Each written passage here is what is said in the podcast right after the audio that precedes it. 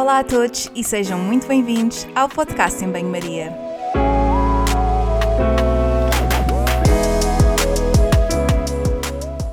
Muito obrigada por estares desse lado. Eu sou a Margarida e conto contigo ao longo dos próximos episódios. Já sabes que aqui a ciência e o bom senso são o prato principal, sempre acompanhados com uma generosa dose de sentido de humor. Por isso, fica desse lado nos próximos minutos para ouvir uma conversa sobre um tema que vou desde já apresentar.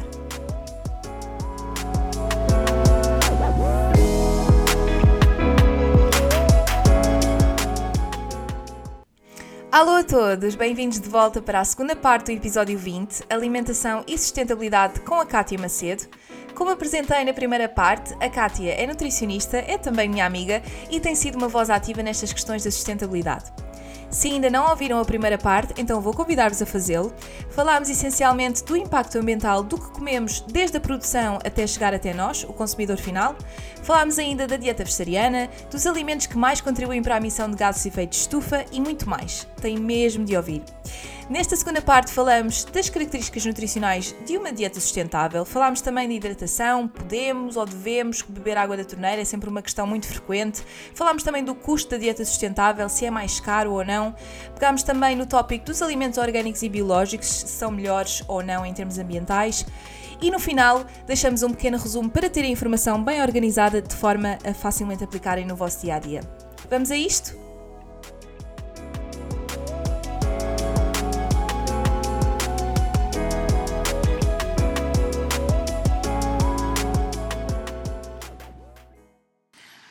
Ok, estamos de volta para a segunda parte. Já falámos aqui de algumas questões muito, muito pertinentes na primeira parte, uh, mas achámos por bem separar, até porque há tanta coisa para falar sobre isto que uh, faz mais sentido fazermos duas partes uh, em relação a este tema. E voltando às minhas perguntas, pode uma dieta sustentável ser saudável? Porque nós falámos também, falámos da questão nutricional no início um, e da importância de, obviamente, termos uma alimentação que sustenha as nossas necessidades nutricionais. Um, e que gostava que, que, explorássemos aqui esta questão: que nutrientes é que nós devemos dar mais, uh, ter, mais atenção? Existe alguma possibilidade de carência quando falamos, por exemplo, nesta redução do consumo de, de alimentos de origem animal? O que é que tens a dizer sobre isso?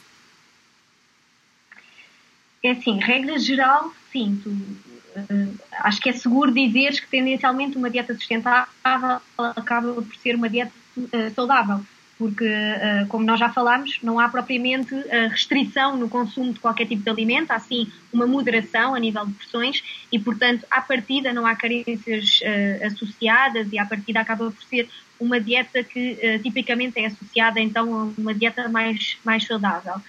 Claro que depois, se analisares individualmente alguns alimentos, nem sempre é assim. Por exemplo, o açúcar em relação à fruta, o açúcar tem um impacto ambiental inferior, porque desperdiça-se muito menos.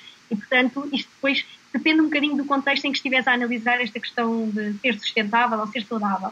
Um, mas efetivamente existe, por exemplo, um, um estudo de, do UK em que foram comparados três cenários e o objetivo era perceber qual é que era a dieta mais sustentável e a dieta mais saudável e aquilo que se verificou é que a dieta mais sustentável correspondia à mesma dieta que também era mais saudável e, portanto, tinha uma, uma, uma menor mortalidade associada e essa dieta era uma dieta em que se reduzia o consumo de carne e laticínios e se compensava com um aumento de produtos de, de origem vegetal. Portanto, sim, tendencialmente estes dois conceitos estão, estão muito interligados.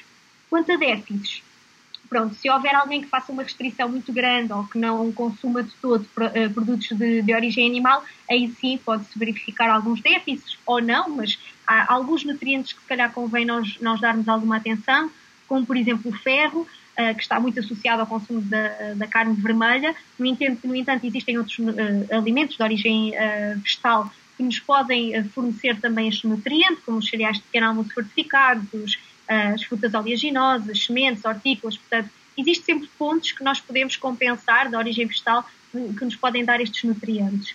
A mesma coisa para o zinco, que nós podemos ir buscar aos cereais de pequeno almoço também, às leguminosas, às sementes, às oleaginosas. Aqui, neste caso, pode ser importante uh, demolhar, uh, principalmente quando falamos em, em uh, leguminosas, oleaginosas, sementes, uma vez que vai fazer com que a biodisponibilidade dos nutrientes seja superior. Depois, o cálcio, falando especificamente no cálcio, pode ser importante para quem faz a substituição de produtos uh, lácteos por bebidas vegetais, procurar uma bebida que seja enriquecida em cálcio. Isto é muito importante. Há muitas pessoas que deixam de beber leite, vão para uma bebida vegetal, um, mas depois uma coisa nem sequer consegue ser equivalente à outra, porque em termos nutricionais são, uh, lá está, não, não, não fornece cálcio, não fornece a vitamina D, a vitamina B12, que são características destes, destes produtos. Um, isso, deixa-me, também, lá está. Deixa-me só acrescentar uma coisa, desculpa interromper, em relação às bebidas vegetais, isto é super, super comum. Um, e claro que nesta questão da sustentabilidade importa também a densidade nutricional. Nós falarmos nas bebidas vegetais, só a bebida de soja é que tem o mesmo teor proteico, ou equivalente teor proteico à bebida, portanto, ao, leite de vaca. E como tal, por exemplo, para eu conseguir uh, o mesmo teor de proteína numa outra bebida vegetal, em algumas até é impossível, porque não tem mesmo, mas teria de uhum. consumir uma quantidade exorbitante, logo também não é, uh, não é uma perspectiva tão sustentável, porque esta questão da sustentabilidade também obriga a pensar na, na parte nutricional. Um, mas, mas sim, desculpa, interrompi-te. É, é muito importante não, não. porque nem todos, nem, a maioria são quase todos fortificados, mas nem, nem todos, sim. Nem todos. Existem muitas opções que não são, é mais comum do que se pensa. E, portanto, analisar o rótulo é extremamente importante. E como tu dizes, a questão proteica, não é correto dizeres que a vida vegetal equivale a um laticínio. São alimentos diferentes, obviamente, e a nível de teor proteico, só mesmo a bebida de soja é que consegue ter um teor proteico que é minimamente equivalente ao do leite. Todas as outras bebidas, como disseste muito bem, já não são, já não são bem equivalentes a nível de, de proteína. Uh, mas pronto, essencialmente é isso. Há outros, há outros uh, nutrientes a ter em conta também, a vitamina B12, os ômega 3, selênio, a vitamina D, mas uh, são todos nutrientes que nós tipicamente conseguimos ir buscar a fontes vegetais, era esta a principal mensagem que eu queria passar, principalmente as oleaginosas, leguminosas, etc. Não tanto no caso da vitamina D, mas a vitamina D tipicamente já é uma vitamina que todos nós temos déficit. Exato. E portanto acaba e que não depende um da alimentação. Diferente. É, não, não depende tanto da alimentação. E daí, e lá está, também uh, tendo, tendo, como base aquilo que já falaste anteriormente, daí ser tão importante nós distinguirmos aquilo que é uma dieta sustentável e aquilo que é uma dieta vegetariana e vegan, porque uma dieta, portanto, uma alimentação de base vegetal pode não ser, uh, pode ser sustentável, não é? Mas pode não ser saudável se, se eventualmente as pessoas não, não tiverem determinados cuidados e planeamento. E com isto não quer dizer que uma dieta vegan ou vegetariana que não é saudável, muito pelo contrário, mas o que estou a dizer aqui é que algo, e mesmo as pessoas que consomem carne, quer dizer, podem ter carências e é, o que, que é importante é, é distinguirmos e não uh, rotularmos estas. Um, estas dietas como sustentáveis ou não. Isto depois tem muito a ver com aquilo que é o padrão alimentar e com a frequência que as pessoas consomem determinados alimentos. Ok, acho que falámos no geral de, de vários grupos de alimentos e, de, e, da alimentação no geral, mas não nos podemos esquecer da parte da hidratação. E como nutricionistas, obviamente que nós uh, temos todo o interesse em, em obviamente, uh, promover uma boa hidratação. Mas muitas vezes acaba, portanto, acaba por ter algumas questões em relação a este, este, este tópico, nomeadamente quando falamos de, da água da torneira. Um, porque aqui há uns anos, eh, eu não sei se te lembras, mas na altura da faculdade, eh, eu acho que toda a gente, não toda a gente, mas muita gente, tinha uma garrafa de plástico, uma garrafa de água.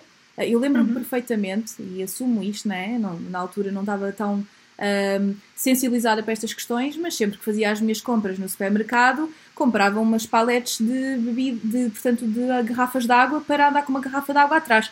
E hoje em dia é raro tu veres uma pessoa com uma garrafa de água, porque já toda a gente tem a sua garrafinha.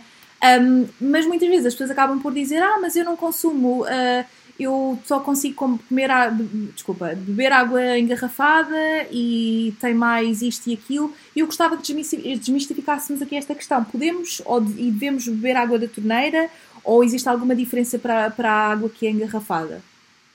Não, uh, podemos e devemos. Obviamente, tendo sempre em conta que tem de ser água uh, que, obviamente, seja segura para consumo. A partir do momento em que isso esteja assegurado, na minha opinião uh, pessoal, acaba por ser sempre a fonte mais saudável e sustentável de, de hidratação. Claro que há pessoas que notam diferenças, não é? É perfeitamente natural ver-se as, as, garrafas, neste caso as águas engarrafadas. No entanto, existem filtros, existe sempre a possibilidade de tu pegares na água da torneira uh, e tentares que essa água então uh, se, se assemelhe às características que tu, que tu encontras uh, numa, numa água engarrafada. Até porque há uma questão muito comum, eu já não me lembro onde é que eu vi isto, mas eu achei que é extremamente interessante, que é as empresas de garrafas de água não vendem água, vendem plástico, vendem as garrafas. Uh, uh, porque não, não, vale a pena, de facto, tu estás a comprar garrafas de água quando consegues, através da tua torneira, de um bebedor público, enfim, tu, levas a tua garrafinha, enches e é sem dúvida alguma a forma mais sustentável que tu tens de, de, de te hidratar. Um, se falarmos noutras bebidas, sumos e refrigerantes, obviamente que estes que envolvem uma, uh, um processamento maior, também eles têm um impacto ambiental superior, portanto, eu diria, como tu dizes também muito bem, água extremamente importante e a água da torneira, sim, é a fonte mais, na minha opinião, mais saudável e mais sustentável de todas. Claro. Olha, um, pegando aqui também noutras questões que também acabam por me colocar. Uma dieta sustentável tem de ser mais cara, porque às vezes há aquela ideia de que uh, para ir comprar, por exemplo, uh, uma mercearia ou, ou tudo isso acaba por ser mais caro. Isto é necessariamente verdade? O que é que tens a dizer? Novamente, é, é mesmo a questão do costume, depende um pouco. Uh, mas, mas não, uma dieta sustentável não tem que ser mais cara. Principalmente se tu considerares que uh, uma dieta sustentável pressupõe que tu consumas uma, baixas porções, reduzidas porções de, de carne e de peixe. E como bem todos nós sabemos, a carne e o peixe acabam por ser os produtos alimentares onde nós gastamos mais dinheiro. Portanto, a partir do momento em que tu eh, reduzes o consumo destes alimentos, também, obviamente, vais poupar dinheiro na tua carteira. E depois, se considerares que vais compensar através do consumo de leguminosas, que são baratíssimas, e principalmente se tu comprares a seco, que rendem imenso, uh, tu consegues ter aqui uma, uma poupança, obviamente, muito mais, muito mais considerável. E também não esquecer que uma dieta sustentável pressupõe que tu reduzas o desperdício alimentar. Reduzir o desperdício alimentar também nos poupa muito dinheiro na nossa carteira, porque ajuda-nos, sem dúvida alguma, a aproveitar alimentos que se nós não os aproveitássemos iríamos estar a, a recorrer a outros que também tiveram, obviamente, um, um, um gasto, não é? Associado a nível de, de monetário. Uh, mas claro que existem alternativas, como por exemplo os alimentos biológicos, um, que acabam por ter aqui um, um tipicamente um valor uh, mais caro, principalmente porque são uh, técnicas de produção que são mais lentas, mais demoradas, uh, são técnicas que envolvem uma maior mão de obra e, portanto, sim, pode acontecer se nós quisermos consumir produtos de origem biológica que essa alimentação se torne mais cara, mas por outro lado, ao reduzir a carne e o peixe, tu compensas, consegues ter aqui uh, menos gastos associados. Claro. Olha, e falaste exatamente, mencionaste aqui alguns pontos da minha próxima pergunta, que é os alimentos orgânicos e biológicos uh, são melhores em termos ambientais, portanto, em termos de sustentabilidade, são uh, viáveis? Como é que, um, qual é que é, portanto, em, comparativamente àqueles que não são biológicos, quais é que são as principais diferenças nesse sentido? Aqui a questão do, dos alimentos biológicos tem a ver com o facto de serem alimentos que, cuja sua produção respeita uma série de, de, condições para que consigam ter então este, este certificado de alimento biológico. Nomeadamente, essas condições são o respeito pelo bem-estar animal e ambiental, portanto, é um, um produto cuja produção respeita a, a natureza, digamos assim. Uh, quando envolve uh, produção animal, pressupõe-se que estes animais sejam produzidos ao ar livre. Uh, também é uma produção que está associada uh, um consumo ou um uso muito limitado de químicos ou inexistente, portanto, a nível de fertilizantes, pesticidas, antibióticos, também pressupõe que não sejam utilizados aditivos e, portanto, há aqui uma série de, de condições que, à partida, fazem logo com que um, um, produto biológico acabe por ser um produto que tem um impacto a nível de produção inferior uh, comparativamente a, a, outro tipo de, de, de produções. Uh, aqui a vantagem é que uh, este tipo de produtos, como eu disse, são regulados, são controlados por, eh, por uma entidade reguladora e, portanto, conseguimos ter esta garantia de que estes produtos, obviamente, tiveram uma produção menos impactante. Agora, claro que isto depende, às vezes, se, eh, novamente, a tal questão, se, se esses produtos são uh, feitos numa uh, produção extremamente intensiva, do outro lado, do, vem do outro lado, vá, não precisa ser do outro lado do mundo, mas vá, do outro lado do país, e se tu até tens um vizinho ou um, um conhecido que tem uma pequena horta que te pode dar alimentos, se nós fizermos esta comparação, se calhar os alimentos do meu vizinho que não são biológicos acabam por ser melhores, não é? uh, mas tendencialmente sim, os alimentos uh, biológicos têm aqui uma produção com menos impacto e como nós falámos no início, a produção é a etapa onde, onde existe um impacto principalmente de gases, de emissão de gases com efeito de estufa superior, daí ser tão, tão importante que esta produção seja o melhor possível. Sem dúvida, e acho que isto faz-me pensar que uh, ter uma alimentação sustentável acaba por implicar algum, algum estudo também, perceber, tendo em conta aquilo que são uhum. os nossos hábitos alimentares e os, e os produtos e os, portanto, os alimentos que consumimos com maior, portanto, com maior um, frequência, como é que podemos optar por escolhas dentro daquilo que são os mesmos alimentos, mas escolhas que sejam mais sustentáveis e uma compra mais sustentável.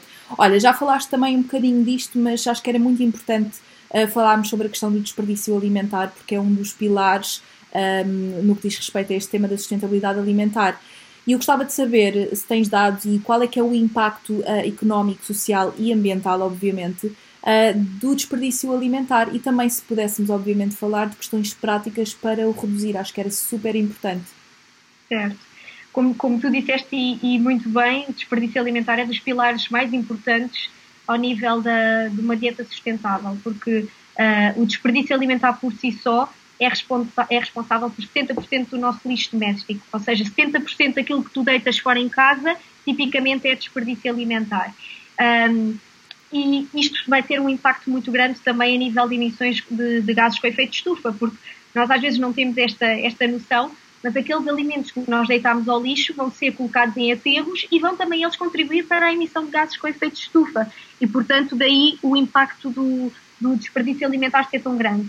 E também não esquecer que a partir do momento em que nós desperdiçamos, todo, toda a emissão de gases, todo o gasto de água que foi feito para produzir aquele alimento foi em vão.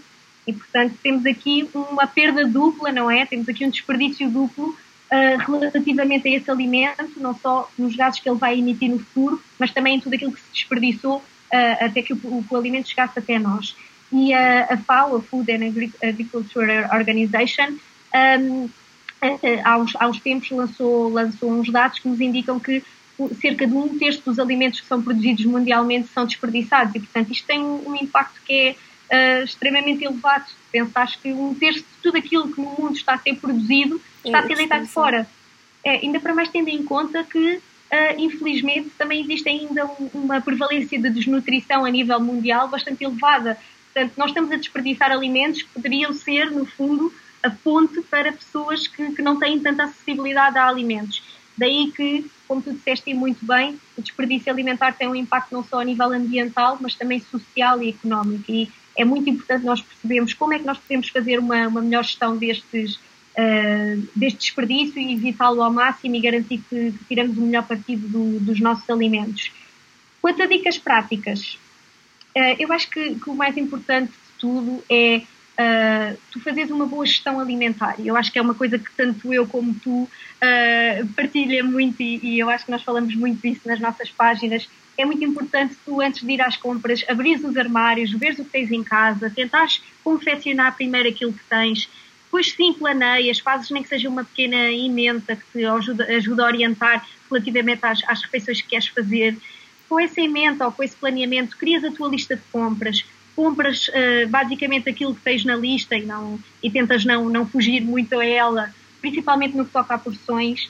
Muitas das vezes temos também tendência a comprar quantidades de alimentos, principalmente então nesta, nesta altura de pandemia, não é? Uh, compramos alimentos em quantidades absurdas quando não vale a pena. Portanto, também ter esta sensibilidade.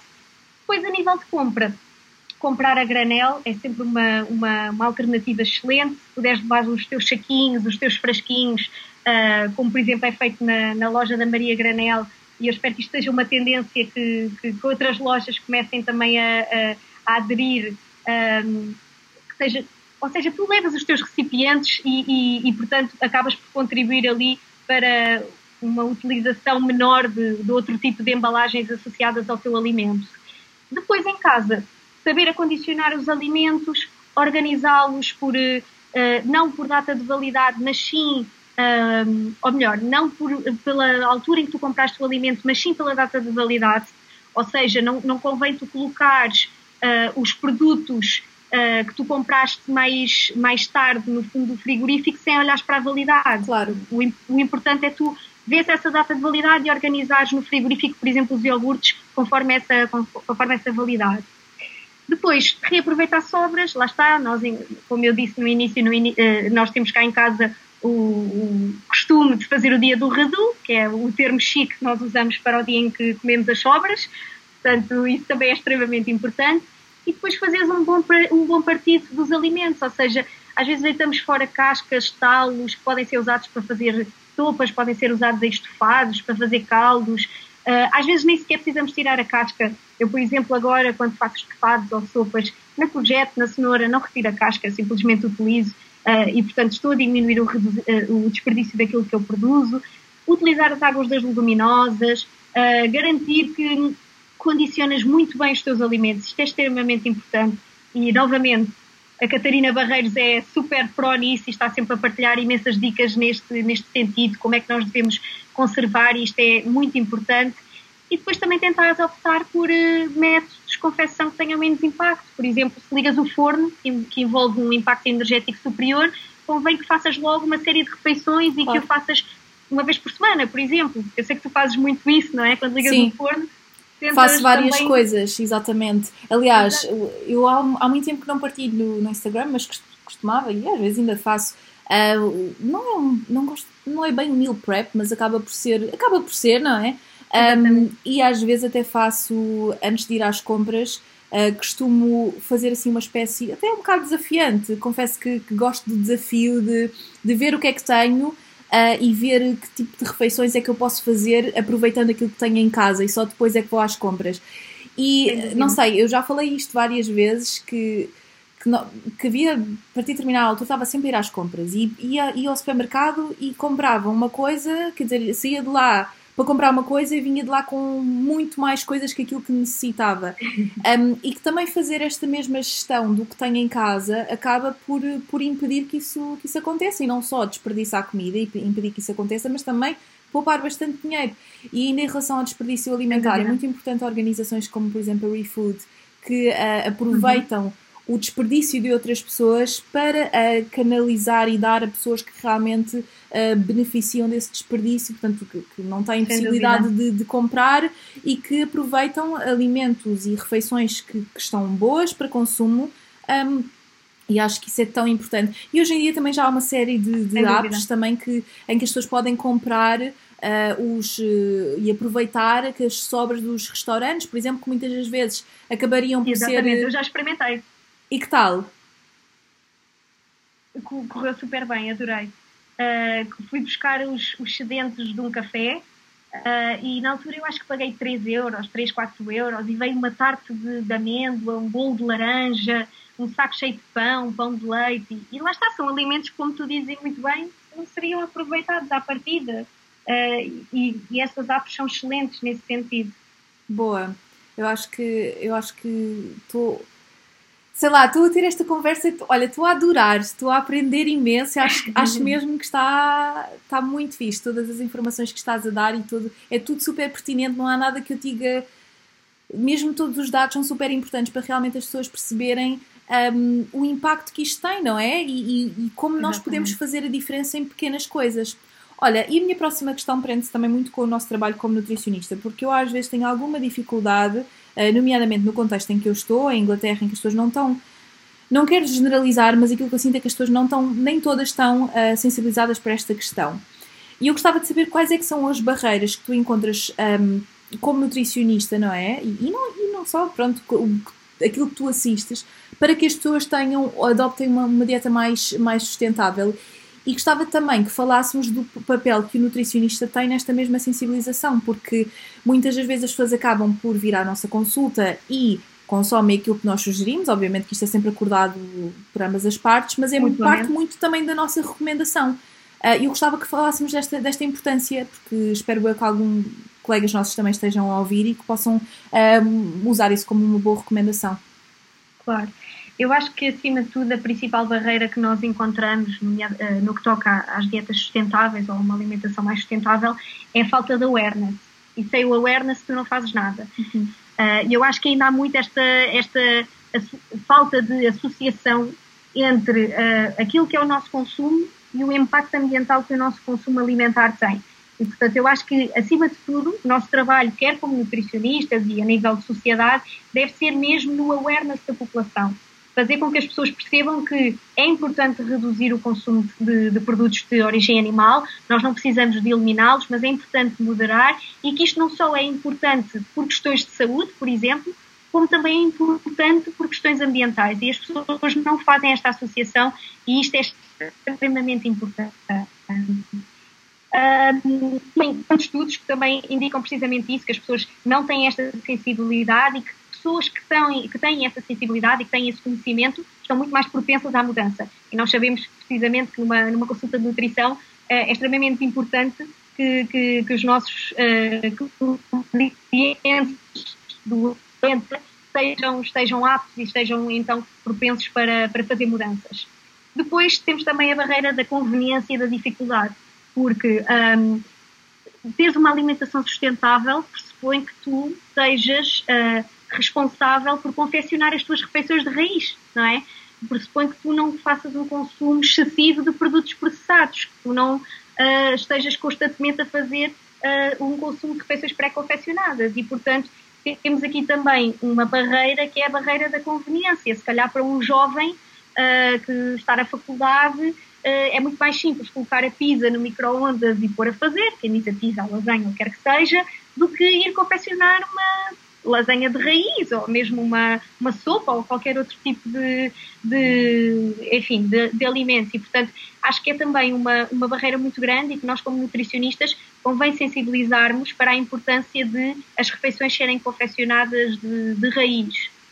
Depois temos a questão cultural, porque, um, obviamente, com o aumento da industrialização e do poder de compra, as pessoas aumentaram muito o seu consumo, nós já falámos uh, disso, não é? Que, que há um consumo muito excessivo de carne, peixe, etc. E, para além disso, este consumo que já é cultural também está muito associado um, a questões uh, estereotipadas. Por exemplo, Uh, há muitas pessoas que associam o consumo, e há estudos que dizem mesmo isto, que associam o consumo de carne a força, poder, sucesso, riqueza, ou seja, há um estudo até que é, que é, extremamente interessante, em que os participantes tiveram que classificar se achavam que homens vegetarianos eram mais ou menos másculos comparativamente, masculinos neste caso, comparativamente a homens omnívoros, e verificou-se que sim, que há uma tendência, há uma associação em associar, faço, uh, fiz aqui um trocadilho, mas pronto, uh, de, de, associarem o consumo de carne a mais força e a mais poder. E, portanto, convém também nós desmistificarmos isto e também uh, sermos um bocadinho uh, influencers. E eu vejo que nas, nas, redes sociais cada vez mais há, há, mais nutricionistas que normalizam esta questão de reduzir o consumo de carne, de dietas vegetarianas serem dietas normais, digamos assim, e, portanto, eu acho que também ah, tem que haver muito este papel de, das pessoas começarem a aceitar melhor refeições que sejam à base de, de origem vegetal uh, e, o, e, a redução do consumo de carne. Depois também há o preço. Pronto, nós já falámos, obviamente, isto uh, tem que haver intervenções a nível político que façam com que uh, estes preços, estes preços não, estes alimentos, principalmente a nível dos alimentos biológicos, se tornem mais, mais acessíveis e depois aqui, fugindo um bocadinho à nossa intervenção como, como nutricionistas, eu acho que a própria sociedade, principalmente a nível de restauração, tem que mudar muito a forma como, uh, como designa a, a, a, alimentação, categoriza a alimentação. Aquilo que se verifica é que se tu, existem vários estudos que dizem isto, tu fores a um restaurante e se vires que os pratos vegetarianos estão no fim da emenda, estão com nomes pouco apelativos, uh, imagens pouco apelativas, tu não vais ter tendência a escolher uma, uma refeição que seja de base vegetal. Vais querer sempre escolher uma refeição que seja à base de carne e de peixe. E eu acho que também tem que haver esta mudança de paradigma, não só a nível de ofertas, mas também de porções. Tu sabes muito bem, com certeza, que cá em Portugal tu vais a um restaurante e a travessa de carne vem cheia, dá para ti e dá para mais uns quantos. E, portanto, eu acho que também tem que haver esta, esta mudança de mindset uh, a nível de, de, de restauração. Uh, e depois, lá está, nós nutricionistas temos um papel fundamental uh, nesta sensibilização e acho que devemos ter em conta que é importante moderar o consumo de, de, proteína de origem animal e apostarmos nas, nas, nas fontes de origem vegetal. Olha, muito. Todas as recomendações, tudo aquilo que falaste, super, super, super pertinente. É engraçado aquilo que tu disseste de quando vamos a um restaurante a dose ser uh, bem uh, avantajada. Bem avantajada. E, e às vezes nós não nos apercebemos disto, mas é mesmo uma questão cultural, porque eu, por exemplo, aqui, claro que há sítios que servem um bocadinho melhor que outros, mas, mas normalmente vem uma porção. Mas eu sei que quando, vou, quando estou em casa, não é? E que vou a um restaurante, tenho sempre aquela tendência para perguntar: olha, a dose dá para duas pessoas, porque nós sabemos que uhum. as doses são grandes, não é? Uh, e, que, e, que, às vezes devia haver um bocadinho mais de responsabilidade neste sentido. Claro que nós hoje em dia já temos um bocadinho mais de consciência e pedimos para levar para casa ou levamos uh, a, nosso, portanto, a nossa, a nossa caixinha Tupperware para, para as sobras. Sim, e que é uma ótima estratégia. E que às vezes as pessoas pensam, ah, mas isso, um, ah, isso é mal visto. Ou, por exemplo, quando vamos, vamos a festas de anos, um, às vezes há tanta coisa que sobra e, e devia ser uma coisa socialmente aceita e que, que não seja mal visto de nós termos as nossas, levarmos o nosso uh, Tupperware e, e, levarmos aquilo que, que, sobrar para não se desperdiçar, não é verdade? Eu acho que, acho que é uma ótima, acho que é uma ótima estratégia. Olha, Kátia, uh, estamos mesmo no fim. Uh, acho uhum. que a nossa conversa foi super, super útil. Também para mim, há aqui muitas questões que eu, que eu não sabia e que fiquei a aprender e que, que, estão a contribuir cada vez mais também para as mudanças do, do meu consumo alimentar e espero que também para as pessoas que nos estão a ouvir. E, e concordo contigo que nós nutricionistas temos um papel muito importante, porque mais do que. Um, às vezes há um, um bocado aquela, aquela ideia um bocadinho. Um, portanto, nós queremos atingir um, um, um, fim, mas não vemos os meios, não é? Quer dizer, qualquer estratégia uhum. nutricional é passível de considerar estas mesmas questões de sustentabilidade. Eu acho que isto é muito importante. Mas também, como tu disseste, nós não podemos obrigar as pessoas a, a, a, adotar determinado estilo de vida uh, se isso não está intrínseco, se não é uma coisa que a pessoa está de facto motivada e, e, e sensibilizada para o fazer.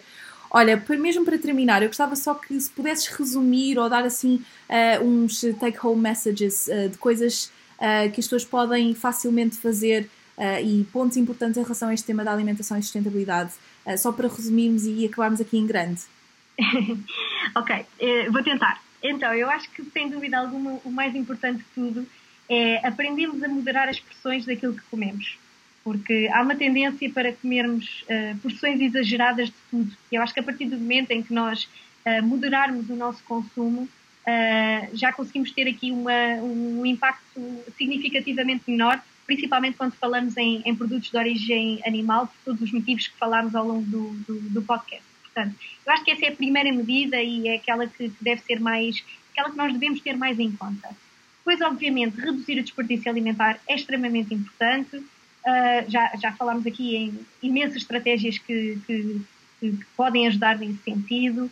Uh, o consumo de produtos locais e sazonais também extremamente importante. Um, e eu acho que também tudo isto são questões muito, muito básicas, tudo aquilo que nós falámos, são questões que até se calhar as gerações anteriores já faziam com maior naturalidade, não é? Uhum. A questão de ir eh, ao, ao, a um produtor diretamente, a questão de ir à mercearia em vez de ir ao hipermercado. Eu acho que é também uma dica que eu acho que pode ser interessante é recuperarmos esses hábitos antigos, não termos vergonha de levar o nosso saquinho, os nossos frascos quando vamos a uma mercearia comprar uh, produtos a bolso. Eu lembro-me que a primeira vez que eu levei o meu saquinho uh, a um hipermercado e coloquei as frutas lá dentro, do saquinho de pano. Uh, fui assim para, para a caixa de, para pagar, assim nervosa, a tentar perceber qual é que seria a reação da, das pessoas e a reação foi ótima. As pessoas acham uh, que é uma ideia.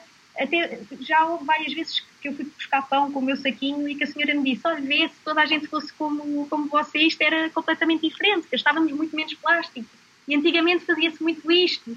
Portanto, eu acho que é recuperar os nossos hábitos antigos e ter estas mensagens principais uh, em conta.